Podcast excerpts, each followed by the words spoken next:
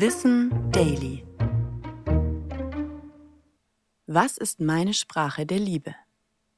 Wir alle drücken unsere Liebe und Zuneigung unterschiedlich aus. Die Theorie von Gary Chapman nennt fünf verschiedene Arten, wie wir Liebe zeigen oder empfangen. Auf die meisten von uns trifft dabei nicht nur eine Sprache zu. Chapman beschreibt es als einen Liebestank. Ist dieser gefüllt, fühlen wir uns geliebt und gewertschätzt. Um diesen Tank zu füllen, müssen wir aber wissen, wie. Bei Lob und Anerkennung geht es um lobende, ermutigende und wertschätzende Worte. Für Menschen mit dieser Sprache der Liebe haben kleine Komplimente und guter Zuspruch bei wichtigen Entscheidungen große Wirkung.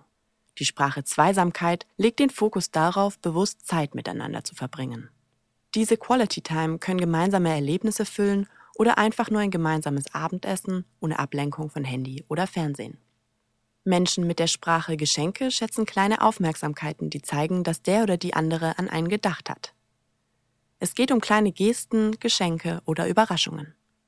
Mit Hilfsbereitschaft zeigen wir Verbundenheit. Bei dieser Sprache zeigt die Person Wertschätzung durch Unterstützung. Das kann sein, mal den Müll rauszubringen oder in schwierigen Momenten ein offenes Ohr zu haben. Die Sprache Zärtlichkeit gibt körperlichen Berührungen große Bedeutung, wenn es darum geht, Zuneigung zu zeigen.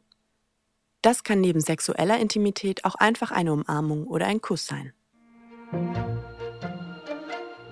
Ich bin Anna Germeck und das war Wissen Daily, produziert von Schönlein Media.